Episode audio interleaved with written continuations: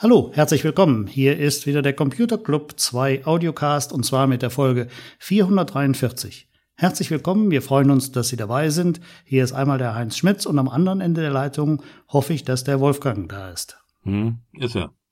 Ich begrüße auch alle ganz, ganz herzlich, äh, auch den Heinz Schmitz und äh, begrüße alle, die uns gern zuhören, alle, die uns zufällig hören, alle, die uns wiederentdeckt haben alle, die äh, ab und zu mal meckern und gute Vorschläge haben, Tipps haben, alle, die äh, die eine oder andere Sache nicht gefällt. Äh, wir lesen alles, wir lassen uns alles durch den Kopf gehen und wenn wir der Meinung sind, dass wir irgendwo irgendwas verbessern können, dann tun wir das auch. Deswegen bedanken wir uns für jede Reaktion, die von Ihrer Seite kommt. So, dann wollen wir mal sehen. Welche Reaktion kommt denn von dir, Heinz Schmitz? Och, ich möchte was über Cloud Computing erzählen. Aha, schon wieder. Mache ich ja gerne. Ja. Immer wieder, immer wieder gern gesehen. Immer wieder gibt es Sicherheitsprobleme. Immer wieder gibt es Diskussionen, soll ich das machen? Ähm, wenn ich meine private Cloud betreibe, also eigene Rechen, das alles im eigenen Rechenzentrum habe, habe ich es unter Kontrolle gehe ich in eine öffentliche Cloud, also nimm sowas wie Dropbox oder Microsoft OneDrive oder weiß ich, äh, Google Cloud Storage oder Amazon S3 oder SugarSync oder wie heißen sie alle äh, und lagere meine Daten da, dann können sie natürlich auch von externen abgegriffen werden. Einmal bei der Übertragung von meinem Rechner in die Cloud rein und je nachdem, wo das Rechenzentrum steht, können sie auch ganz legal von Sicherheitsbehörden dort abgegriffen werden. Das amerikanische Recht sieht sowas vor. Gut, die NSA macht das ja sowieso, wenn sie es irgendwie kann. Äh, das englische Recht sieht es vor, dass Ermittlungsbehörden auf diese Daten zugreifen können. Ähm, bei uns in Deutschland ist das äh, noch etwas strenger, Gott sei Dank. Das äh, deutsche Datenschutzgesetz ist eines der besten weltweit. Und wenn einer, wenn die, gehen wir mal davon aus, dass sich alle dran halten, sind die Daten hier relativ sicher. Aber man weiß es ja nicht. Deswegen hat das Fraunhofer Institut für sichere Informationstechnologie jetzt gesagt, ihre OmniCloud-Lösung wäre marktreif und könnte, könnte vertrieben und eingesetzt werden. Omni, OmniCloud ist im Prinzip eine Verschlüsselungslösung, die lokal läuft. Also ich hänge in meinem eigenen Netz, möchte die Daten aber in einer Cloud speichern, dann wird sie im eigenen Rechenzentrum oder sogar auf dem Arbeitsplatzcomputer, den ich habe, verschlüsselt. Diese verschlüsselten Daten erst, die gehen dann in das Netz, landen beim Cloud-Provider. Und wenn ich von da was abrufe, kriege ich dann diesen digitalen Müll, wie es für einen externen aussieht, kann ihn entschlüsseln lokal und dann brauchen, weil ich ja den Schlüssel selber habe. Es ist also eine Verschlüsselung, die nicht in der Öffentlichkeit, nicht in der Cloud passiert. Denn das, was die Cloud-Provider versprechen, sagen, okay, wir verschlüsseln deine Daten auf den Platten, die wir haben. Google bietet sowas zum Beispiel an. Äh, müssen die Daten immer noch dahin transportiert werden und können auf dem Transport von so verständigen Leuten wie NSA oder BND abgehört werden und abgefischt werden. Ist zwar nicht ganz einfach, aber die Tools dafür, die haben die schon. Also, dieses OmniCloud verschlüsselt lokal, sendet die Daten an den Cloud-Anbieter und findet sie wieder und äh, beim Zurückholen äh, werden sie wieder entschlüsselt. Daneben werden sie noch, werden noch Dubletten geprüft bei der Übertragung, also ob Dateien doppelt äh, drin sind und die Daten werden komprimiert. Äh, die Messungen des Instituts haben, sagen so ungefähr 50 Prozent Einsparung an Speicherplatz und vor allen Dingen an Übertragungskapazität könnte damit eingespart werden. Das heißt also nur die Hälfte der Daten werden übertragen, als wenn man einfach alles nur so rausschmeißt.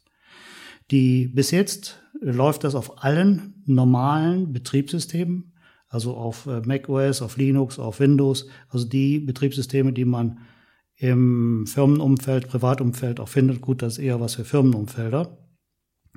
Ähm, und auf der Cloud-Seite werden zurzeit Dropbox, Microsoft OneDrive, SugarSync, Google äh, Cloud Storage, Amazon S3, also die bekannten offenen Systeme werden unterstützt. Auch wenn man denn einen Provider wechseln will, geht das mit Tools, die dazu geliefert werden, recht einfach.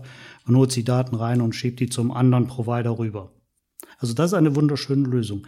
Ich meine, dass die Daten, dass sich auch die großen Firmen Gedanken machen über die Datensicherheit und über die Aktivitäten ihrer, wie soll man es höflich sagen, ihrer Schlapphüte, äh, das sieht man zum Beispiel bei Oracle. Oracle, ein amerikanischer Konzern, der große Konkurrenz von SAP. Gut, ihre Datenbanken sind Weltmarktführer, aber mit den Unternehmenssoftware konkurrieren sie sehr, sehr stark mit SAP. Und äh, die haben Bedenken, dass ihre Cloud-Dienste, die zurzeit in den USA laufen, also ihre Software, die sie über das Netz anbieten, ähm, dass die von den deutschen Kunden nicht mehr so sehr angenommen wird, weil eben die Unternehmenskunden Angst haben, dass ihre Daten beim amerikanischen Geheimdienst landen. Die Lösung, die Oracle hat, sie bauen zurzeit Rechenzentren in Frankfurt und München, also in Deutschland.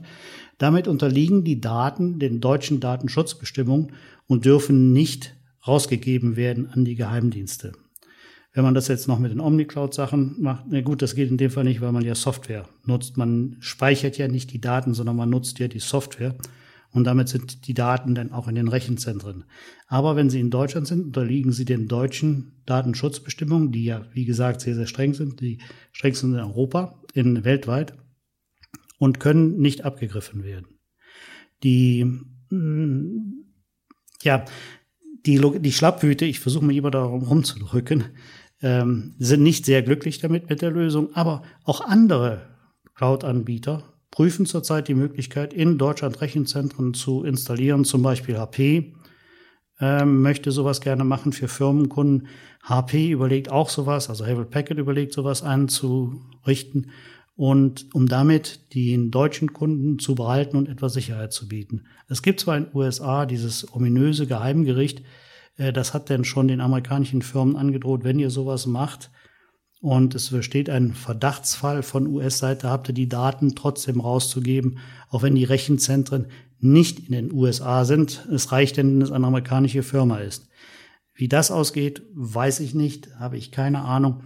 Das sind Rechtsstreite, da muss man erstmal gucken, was kommt. Jedenfalls sind die Bestrebungen offensichtlich, dass auch die amerikanischen Firmen versuchen, in Europa beziehungsweise speziell in Deutschland Rechenzentren zu errichten, um hier ihre Kundenbasis nicht zu verlieren. Mhm. Also es tut sich was im Cloud-Markt. Diese strengen deutschen Datenschutzgesetze, äh, ich meine, das haben wir ja nun äh, in den vergangenen Wochen oft genug gehört, äh, wie die mh, hm, gehandhabt wurden äh, unter Hans-Walter Steinmeier und ähnlichen äh, ab 2004, dass man da einfach einen Anschluss für die NSA herangebastelt hat und einen ähm, Filter, der nicht viel getaugt hat, um die Daten der Deutschen rauszufiltern. Äh, wo so ein Rechenzentrum ist, äh, ist letztendlich egal. Wenn das unsere Regierungen in irgendeiner Art wollen, und wollen heißt auch einfach, wie es bei uns in Deutschland scheinbar passiert ist, dass man es einfach nur geduldet hat, stillschweigend hingenommen hat aus irgendwelchen Kadavergehorsam gegenüber äh, Amerika oder sonst was, ähm, dass sie da genauso wenig sicher sind. Gut, ein bisschen sicherer schon, aber äh, trauen durch den Kerlen allen nicht. So, dann äh, sprechen wir mal über die Bundesnetzagentur. Habe ich die doch im Februar gelobt, weil sie öffentlich gesagt haben, dass ein Routerzwang ähm, nicht richtig ist und dass äh, ein, die Hersteller den Routerzwang ähm, gar nicht so durchsetzen sollten dürften oder sonst etwas. Ähm, die haben also ges klar gesagt, ein Hinweis, äh, nee, äh, das war später.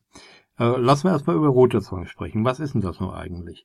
Die Netzbetreiber äh, gehen, äh, die meisten jedenfalls, davon aus, dass ein Router äh, zu dem Netz, zu ihrem Netz gehört. Der gehört also nicht zu mir als Kunde. Die stellen mir den in aller Regel auch kostenlos zur Verfügung. Ich habe mir da mal so ein paar Sachen angesehen. Das sind von verschiedenen Herstellern. Was ich gesehen habe, war zum Beispiel von AVM abgemagerte Fritz-Boxen, die nichts mehr mit den handelsüblichen Boxen zu tun hat, hatten, sondern äh, für mich irgendwo von der Funktionalität her armselig waren, die der Benutzer nicht mehr selbst konfigurieren konnte oder durfte und er durfte auch gar keine andere Box dahinstellen, Äh, das stand so in dem Vertrag drin. So, und äh, die Bundesnetzagentur hat äh, ganz klar gesagt, äh, dass es also keinen Routerzwang geben dürfte und auch eine Geheimhaltung der Zugangsdaten zu dem Router äh, dürfte nicht sein. Äh, und die voreingestellten Sachen im Router, das muss der Endanwender machen. Dann irgendwann sind sie aber irgendwie zurückgerudert und haben gesagt, das wäre wohl ein Missverständnis gewesen. Äh, und in der früheren Version dieser Transparenzverordnung von der Bundesnetzagentur, da stand äh, drin äh, Hinweis auf Austauschbarkeit des Netzabschlussgeräts, so heißt dieses Teil, mit frei am Markt verkäuflichen Geräten muss gewährleistet sein. Das war im Februar. Dafür habe ich sie gelobt. Und dann hat aber diese äh, Behörde plötzlich etwas anderes erklärt.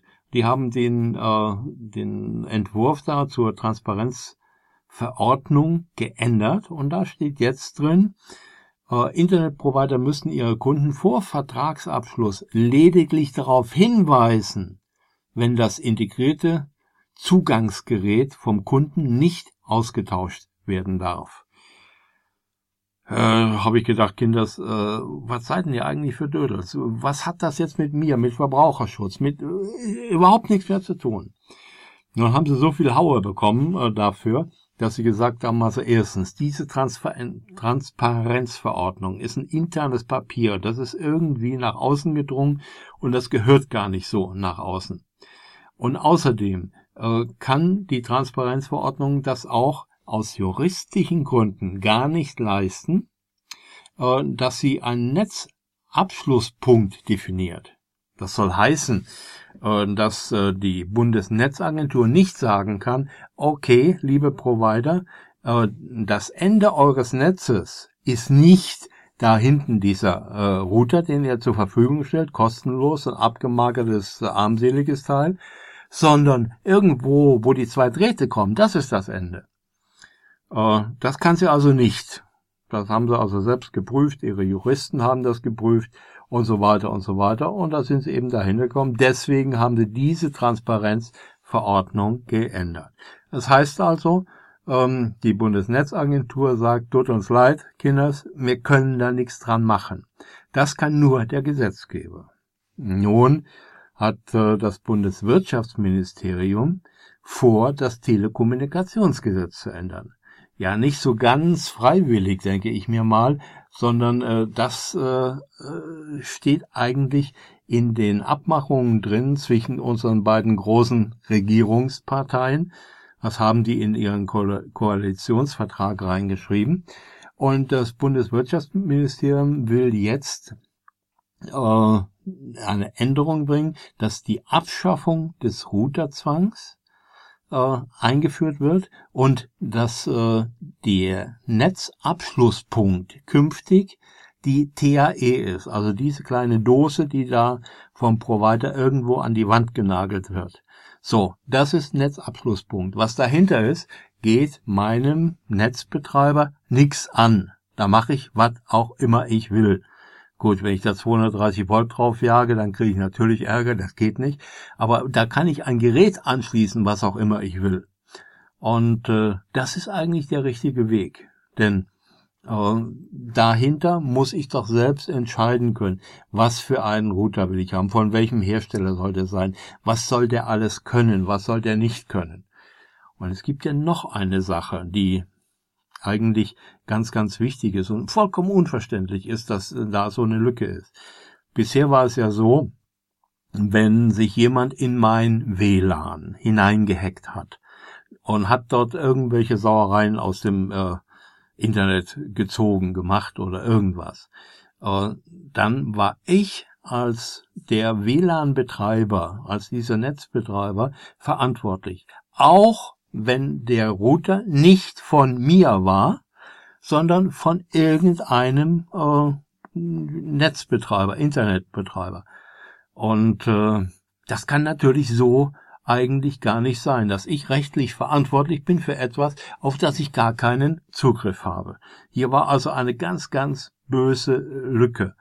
Außerdem, äh, wenn zum Beispiel in einem solchen Router Lücken, äh, Fehler oder sonst etwas sind, dass man von außen eindringen kann und das Ding dann fernkonfigurieren, umkonfigurieren, zu irgendwas missbrauchen kann oder sowas, dann bin ich letztendlich als Betreiber verantwortlich. Wenn ich aber nicht daran kann, weil der Zugang vom Provider für mich gesperrt ist, bleibt die rechtliche Verantwortung bei mir hängen, obwohl ich das nicht ändern kann und der Provider irgendwann, weil er was weiß ich wie zigtausend Dinge draußen hat, das Ding mit einer neuen Software versehen will, möchte, muss, kann oder wie auch immer.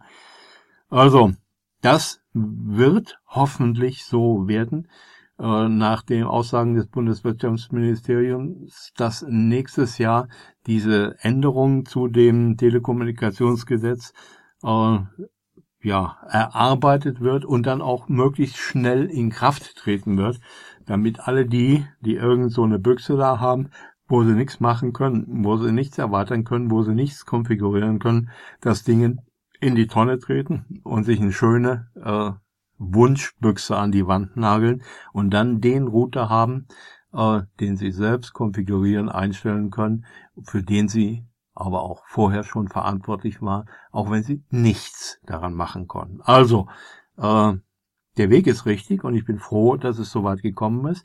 Die Bundesnetzagentur muss ich jetzt einfach so hinnehmen, konnte nichts daran ändern aus rechtlichen Gründen und das Bundeswirtschaftsministerium äh, will es ändern.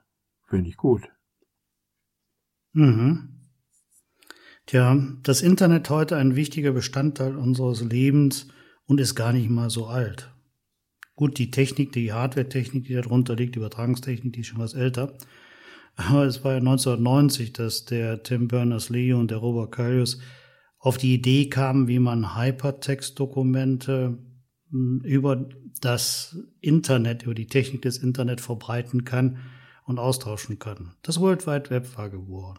Und heute vor 20 Jahren oder am 1. Oktober genau gesagt vor 20 Jahren wurde das W3C, das World Wide Web Konsortium, gegründet, das im Prinzip als Kontro oberste Kontrollbehörde, na, das ist etwas ähm, so platt ausgedrückt, als oberstes Gremium des World Wide Web über die Techniken, die dort verwendet werden, wachen soll und Standardisierung anstoßen soll. Denn das ganze Internet oder das, was wir so platt als Internet bezeichnen, das ganze World Wide Web läuft ja nur, wenn die Dateninhalte auch auf allen Browsern laufen. Gut, es hat auch da, Tim Berners-Lee ist übrigens heute Chef des äh, W3C, äh, das sitzt in Massachusetts am MIT, Massachusetts Institute of Technology, da haben sie sich niedergelassen. Und äh, die haben auch schon eine bewegte Geschichte in ihren 20 Jahren hinter sich.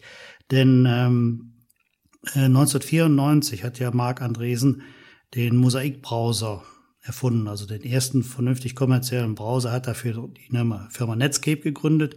Die war ja sehr erfolgreich. Das war der erste wirklich nutzbare Browser im Internet. Der wurde verkauft. Bis dann 1995 die Firma IBM äh, auf den Markt kam und den Internet Explorer einfach als Teil des Betriebssystems mit verschenkt hat. Damit war die äh, Netscape-Geschäftsgrundlage entzogen. Es tobte ein Krieg zwischen beiden. Die Monopolbehörden sind mit eingeschritten und zwischen 95 und 98 war das einfach nur ein, ein absolutes Chaos. Danach hat es sich etwas beruhigt. So ist dann auch übrigens der Netscape-Browser, der ja nicht erfolgreich mehr werden konnte, weil er gratis war. Äh, den gibt es heute noch. Der heißt heute eben Firefox und ist ein Open-Source-Projekt und wird von einer Stiftung weitergepflegt. Äh, aus diesem World Wide Web Konsortium sind dann zum Beispiel 1998 HTML4, auf dem heute noch viele Webseiten basieren, herausgekommen und die Cascading Style Sheets, die kamen so um, ich glaube 1996 und 1998 auf den Markt. Und damit waren erstmal die Grundlagen für die Spezifikationen für das gelegt. Gut, dass Microsoft denn so ein Konsortium, wo denn Wissenschaft vertreten ist und die Interessen der Firmen, dass die nicht sehr schnell sind, ist ja bekannt. Deswegen ist Microsoft ja vorgeprägt mit dem Internet Explorer, hat JavaScript mit sehr früh mit eingesetzt. und ähm, hat einfach tja, Standards geschaffen, die nicht immer gut waren. Und auch wenn man heute mal schaut, wenn man mal die Browser miteinander vergleicht, also was haben wir heute, den äh, Mozilla-Browser, also den Firefox, wir haben den Opera, den Safari von Apple, der Internet Explorer von Microsoft, ich weiß nicht, ob ich jetzt im Moment einen vergessen habe, äh, und jagt die mal durch die HTML-Tests durch, dann sieht man, dass die alle nicht 100% kompatibel sind. Chrome habe ich vergessen, der entspricht der neu aufgekommenen HTML5-Norm noch am besten. Also, so ist das World Wide Web Konsortium heute noch so eine Behörde oder eine, tja, nee, ein Verein, der dem Internet vorsteht und versucht, möglichst die Standard einzuhalten, damit man ähm, mit allen Geräten alle Internetinhalte finden kann. Es ist zwar heute noch nicht erreicht, die Bestrebungen sind groß und Gott sei Dank ist auch mittlerweile die Einsicht in die Industrie gekommen, dass ein einheitlicher Standard viel helfen würde, dass man auch auf den unterschiedlichen Geräten, die heute unterwegs sind, also tausende von unterschiedlichen Gerätetypen sind ja unterwegs, die auf das Internet zugreifen, dass man die Möglichkeit hat, auf all diesen Geräten die Inhalte zu vernünftig darzustellen. Also vor 20 Jahren wurde das World Wide Web Konsortium gegründet, das heute noch die Technik im Internet begleitet und teilweise auch bestimmt. Mhm.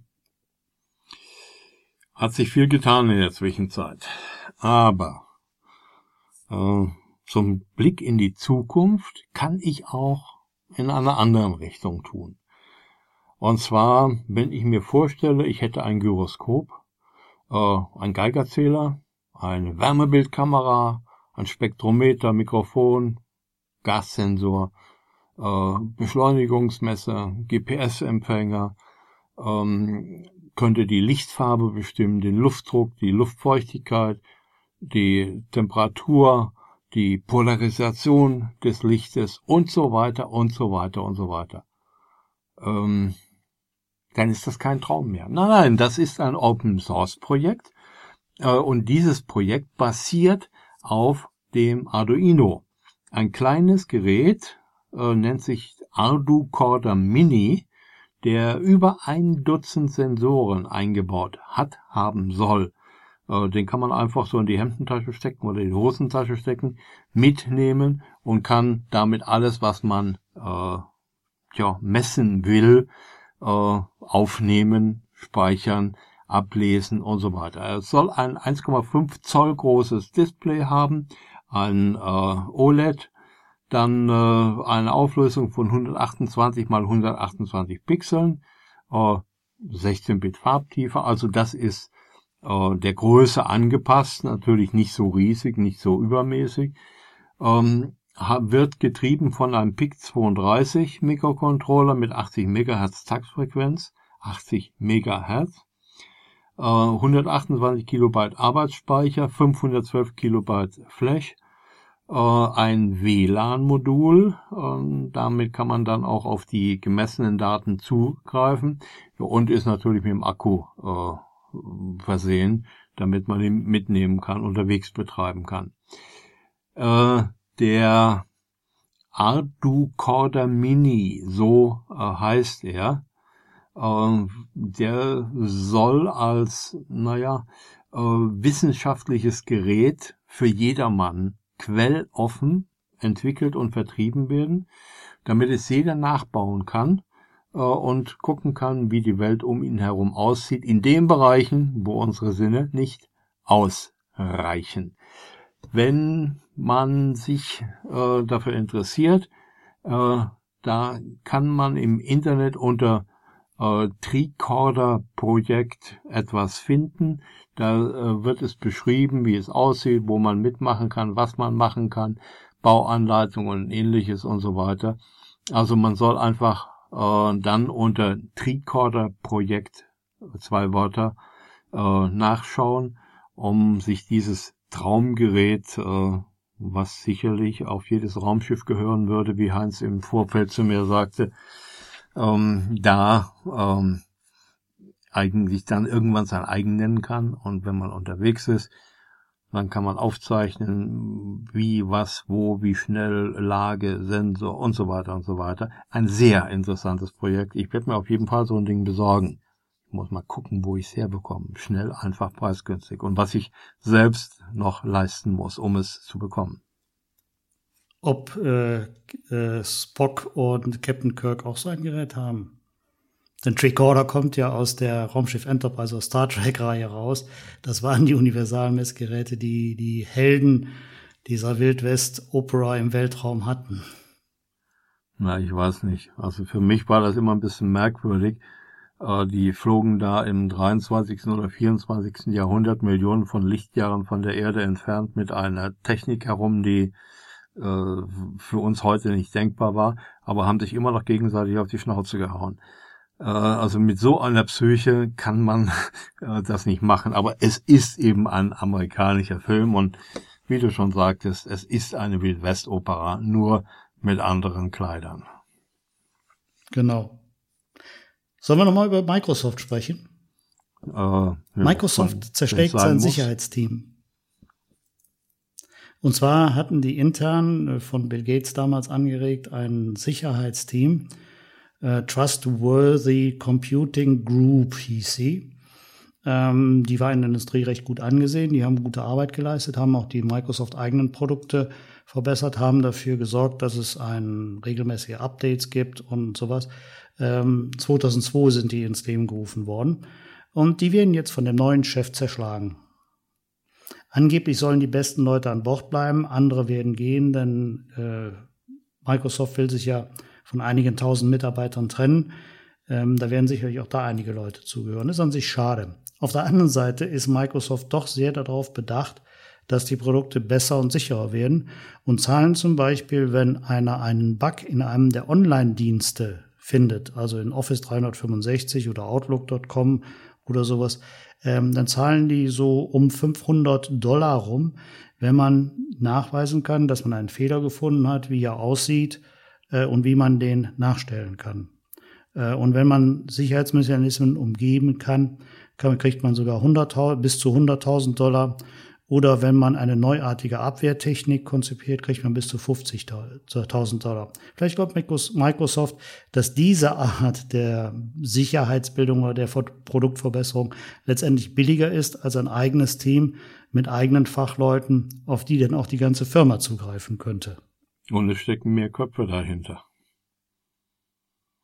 Bei dem offenen Team. Ja. Vielleicht, vielleicht auch da ist das auch die, hm, der Grund dafür, ähm, dass man sowas dann eher findet. Ich ja. finde es trotzdem schade, dass so eine Firma, so ein Weltmarktführer, es sich nicht leistet, ein eigenes Sicherheitsteam weiterhin zu beschäftigen. Tja. Man weiß nicht, was die Leute sich denken, die solche Entscheidungen treffen, und wir wissen auch nicht, ob dieses Denken dieser Leute richtig oder falsch ist. Wir sind nicht in der Situation und wir können von außen sagen, na, Sicherheitsteam abschaffen, Kopfschüttel, aber äh, wer weiß, was dahinter steckt. Dazu wissen wir zu wenig, Herr Schmitz. Aber was wir wissen, das ist, äh, dass AVM letzte Woche wieder gewarnt hat, äh, da gab es doch diese Sicherheitslücke in vielen äh, Routern, unter anderem auch von AVM, also Fritzboxen und sowas. Ähm, überall da, und dann würde ich auch von meiner Seite nochmal dringend darauf hinweisen, wo nicht die neueste Version von AVM-Betriebssystem auf den Routern drauf ist. Kinders, schiebt doch endlich mal die neue Version da drauf. Denn die äh, Sausäcke, die die Sicherheitslücken ausnutzen, die sind wieder unterwegs und die suchen im Moment gezielt im Netz nach äh, Fritzboxen, die die Sicherheitslücke noch aufweisen, also nicht abgedatet sind. Das Updaten ist ganz einfach. In der Fritzbox klick, klack, kluck, fertig, das Teil macht das von allein. Und neuerdings kann es dann, wenn man will, selbstständig auch äh, ein Update durchführen, dass man gar nichts mehr davon merkt. Ähm, bekannt geworden ist, dass zum Beispiel ähm, die Telefonfunktion von irgendwelchen Lumpen äh, ausgenutzt wurde, um Gespräche nach Sierra Leone, Afghanistan oder Kuba oder sowas aufzubauen, äh, Bezahlnummern, auch teure Nummern, sowas. Und da sind dann schnell einige hundert oder gar tausend Euro weggekommen. Es ist wirklich kein Problem, ein Update für eine Fritzbox zu machen. Einfach reingehen, gut, ist unterschiedlich unter Service gucken und Update machen. Wenn nicht, dann fragt man einfach mal im Internet, wie geht das? Da sind Anweisungen, Anleitungen dabei, überhaupt kein Problem. Äh, es geht also wieder los. Man versucht gerade wieder die alten Lücken auszunutzen und Sie sollten wissen, äh, das muss nicht sein. Aber was sein muss, das ist, wenn Sie nichts bezahlt haben für diese Lumpen, die Ihre Fritzbox da vergewaltigt haben, äh, dann haben Sie danach Geld bei uns im Shop mal reinzugucken und vielleicht auch noch ein schönes T-Shirt zu kaufen oder einen Schal, jetzt im Winter und Herbst, wo es kalt wird. Oder Heinz? Ja, klar. Dafür sind die Sachen da und die helfen denn, die Kälte draußen zu halten. Mhm. Nicht ich an den Körper jetzt, ankommen zu lassen. Muss mir jetzt auch meinen Schal holen, bei mir kratzt es im Hals. Mhm. Okay, ich glaube, wir sind am Ende. Wir ich bedanken uns bei. Fertig. Bitte? Ja, du sagst, wir sind am Ende. Ich bin fix und fertig. Du bist fix und fertig. Äh, wir bedanken uns ganz herzlich bei allen, die uns zugehört haben. Wir hoffen, das hat ein bisschen Spaß gemacht oder war zumindest informativ. Und äh, wie sagte man immer, schalten Sie nächste Woche wieder ein, wenn es dann heißt Computer Club 2 Audio. Toll hat er es gesagt. Einfach toll. Und tschüss. Und tschüss.